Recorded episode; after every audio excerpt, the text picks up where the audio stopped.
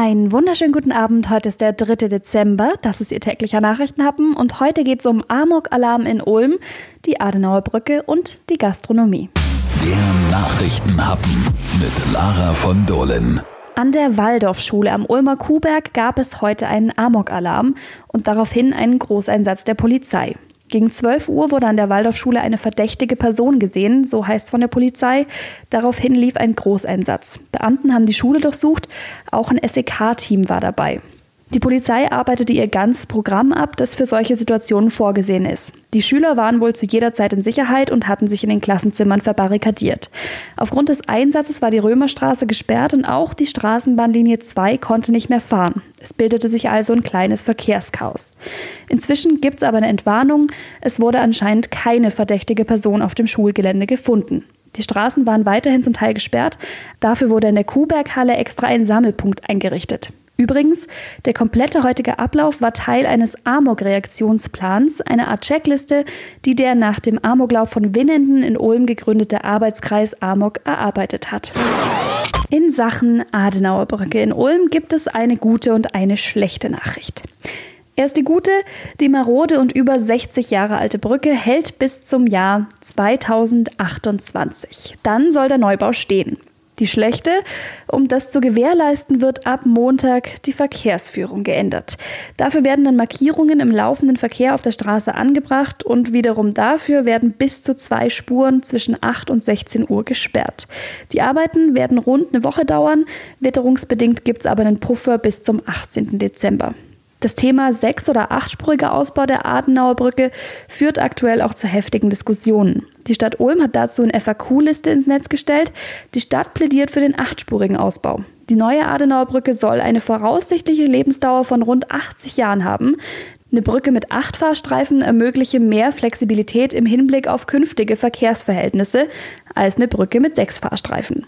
Als Argument der Gegner wird die Landesgartenschau im Jahr 2030 genannt. Diese spreche nämlich gegen eine solche Megabrücke. Für einen Brückenneubau mit acht Fahrstreifen würden auch höhere Kosten entstehen und für beide Varianten müssen in der Ehinger Anlage Bäume gefällt werden. Für den achtspurigen aber rund ein Dutzend mehr. Der Neubau der Adenauer Brücke soll vermutlich 2025 beginnen. Die Bauzeit beträgt rund drei Jahre. Die geschätzten Kosten von rund 40 Millionen Euro trägt der Bund. Der Nachrichtenhappen. Darüber spricht Schwaben heute. Der erste Lockdown war hart, der jetzige Teil-Lockdown ist aber für viele Betriebe, vor allem für Gastronomen, eine einzige Katastrophe.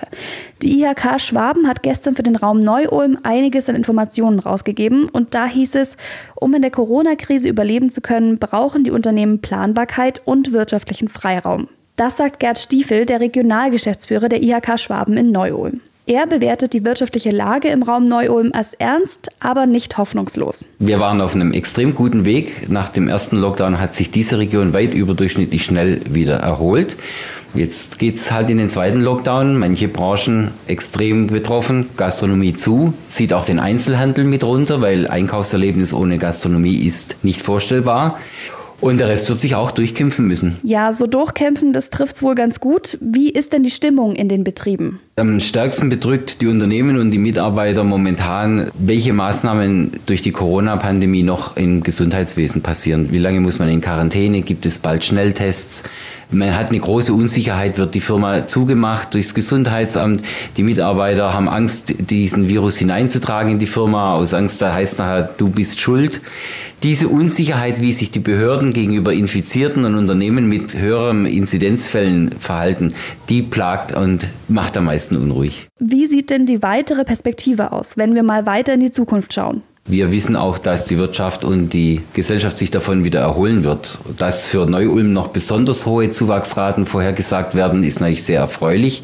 Wir haben eine wirklich tolle Region. Wir haben junge Leute hier, wir haben gute Hochschulen, wir haben gute Ausbildungsstätten. Das ist der Nachwuchs und der wird es weitertragen. Und speziell das Hochschulsystem HNU in Neu-Ulm kann ich nur sagen, ganz fantastisch. Wie Sie die lokalen Betriebe und Gastronomen unterstützen können? Ganz einfach, lassen Sie einfach den Klick in Ihrer Stadt. Kaufen Sie zu Weihnachten Restaurantgutscheine für Ihre Lieben oder suchen Sie vielleicht lieber mal ein lokales Produkt aus als ein Geschenk vom Online-Riesen. Und dann kommen wir am Ende vielleicht auch noch alle gut aus der Krise. Ich wünsche Ihnen jetzt einen schönen Feierabend und wir hören uns morgen wieder. Bis dann.